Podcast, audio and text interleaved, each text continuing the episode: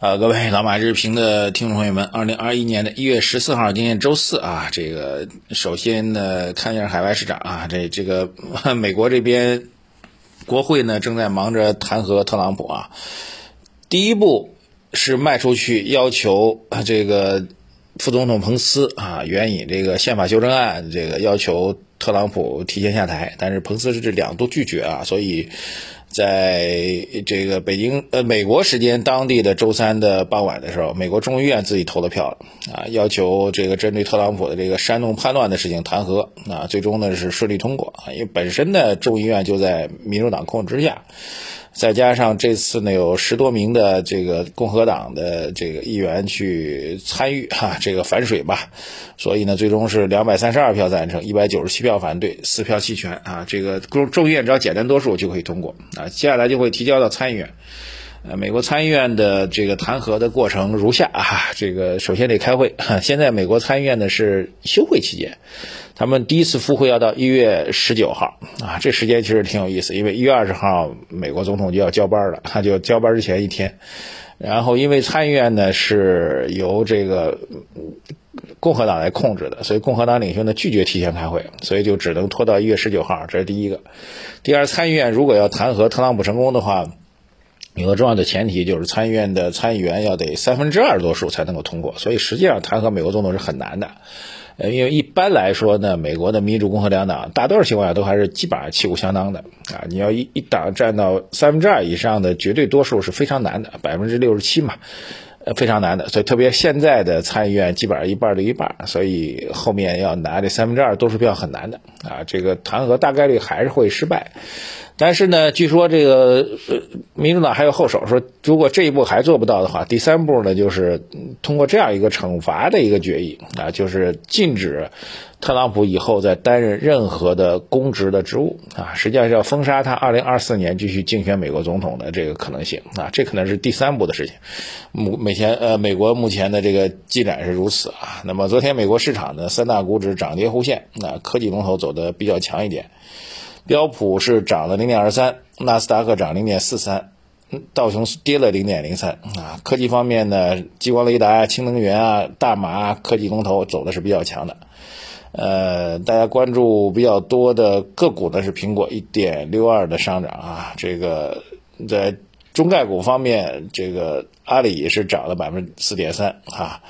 呃，拼多多跌了百分之二点七六啊，大概如此吧。国内方面，其实昨晚到今天消息也不是特别多啊。这个我们大概两个内容给大家梳理一下。第一个呢，就是还是讲这个社融的问题啊，就金融数据啊。昨天早上讲的，昨天的市场盘面是一个试金石啊。昨天市场盘面是冲高回落，呃，算不算是社融数据影响的最终市场偏弱呢？我觉得还是有有这可能，因为实际上昨天之前就是周一的时候，市场是一派疯狂疯牛的一个态势。昨天完全没有延续啊！我觉得这背后，而且资金量并不缺啊，最起码从资本上资金量并不缺啊。新基金那边源源不断的有资金建仓，所以社融的阴影还是客观存在的。而且更重要的是啊，这个很多朋友在那说啊，这个马波解读一下，这冲高回落是不是社融的影响？我说既是也不是啊。首先单天来说，你说完全归结在这个金融数据走弱的原因上，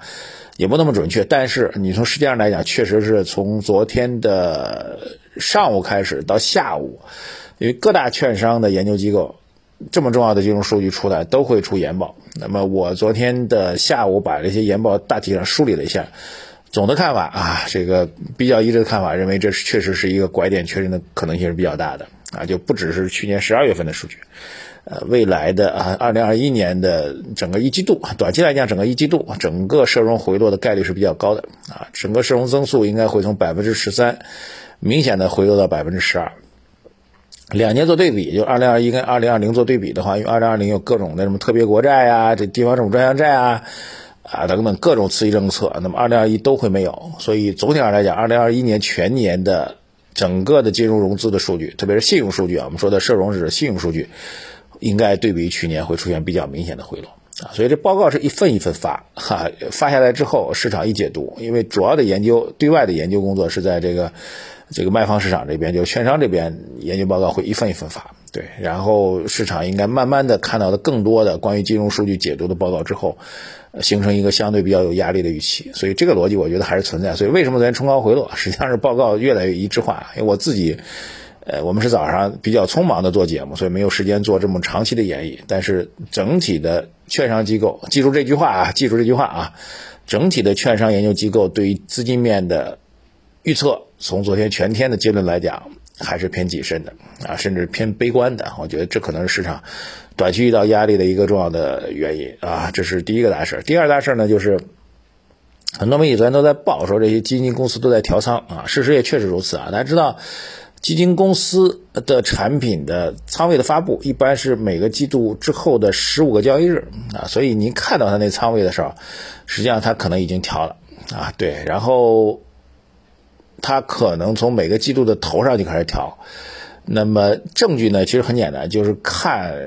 一些基金网站上对这个基金净值的估值和最后出来的。实际交易值之间的差别，如果差别很明显的话，那肯定是调仓了啊！我也看了一些媒体报道的数据，确实很多的明星基金经理的基金产品都在明显的调仓啊。调仓的方向，从状况来讲，应该还是把一些高位的高估值的所谓的龙头品种抛弃掉了啊！因为很简单，这些个股这几天都出现了比较明显的调整，按照他们的调整幅度来讲，基金产品的净值应该掉的蛮厉害的。但是很多明星基金产品的净值下降很少啊，甚至是上涨的，说明他们已经换到什么呢？说白了，您看谁在涨嘛？呃，换到一些相对偏低估的或者其他的热点品种，比如最近中国中车又飙起来，那是不是这些基金经理在建仓的？我不知道啊，但是肯定是有这样一个逻辑跟方向的，所以各位要非常密切的注意，就是高估值品种的资金的抛售，啊，基金抱团的动摇的现象已经开始越来越明显了，好吧？这是。国内的两个事情，还是其实从投资角度来讲，方法也很简单。既然高估了，那你就不要买；既然已经严重高估了，你如果有的话，就赶紧止盈吧。其实道理就这么多。如果再归结到一句话，就是不要有贪心啊，不要想着赚每一分钱。这个市场并不是所有的钱都要赚的，对吧？我们只是普通人，能赚到这么高的收益已经非常非常好了。你要做的事情呢，更多的就是坐在家里动动动动手指，玩玩手机，就已经年收益已经达到百分之二三十了。应该非常非常知足了，对吧？我觉得这才是很重要的。千千万不要高估自己的能力。我们大家伙都是非常非常的普通的普通人，好吧？好，基本上就这些啊。如果再总结一下，就第一个，高估值的品种有盈利的话，考虑大家跟基金经理一样去止盈。第二个就是金融数据开始有压力和挑战了啊。后面主要看政策怎么去弄，真正政政策怎么去弄啊？政策如何去表态？还有就是微观企业的效益如何？呃，至少认为是一波大的疯牛的行情啊，或者认为市场将会疯狂上涨，这个压力现在已经，呃，这个态度我觉得还是有一定的存疑的，还是做好自己的组合吧。这个以不变应万变啊，这个我们的组合已经讲过很多遍了，我也不重复了。还有我们的读书会，我们最新的读书会的，呃，两本新书我已经录完了，但是还没有上线啊，下周会陆续上线。一本是《人类简史》，还有一本是《魔鬼经济学》啊，还有后面几本我也在陆续在录制啊。呃，这个，而且每次录制呢，我现在特别增加了我自己的个人的理解和点评啊，特别围绕我们投资相关的内容做了很多的指引啊，希望对大家有更大的帮助。呃，每期每本书我们录制时间现在都在半小时以上，好吧，多多支持。在微信公众号“财经马红漫”首页对话框底部输入“读书”两个字就可以获取了。获取我们投资组合的方法，各位应该非常熟了。同样的位置输入数字二零二零八八，谢谢大家。我们今天吧，看看这样啊，今天是周四了，是吧？还有两个交易日，看看市场的交易如何。谢谢大家，再见。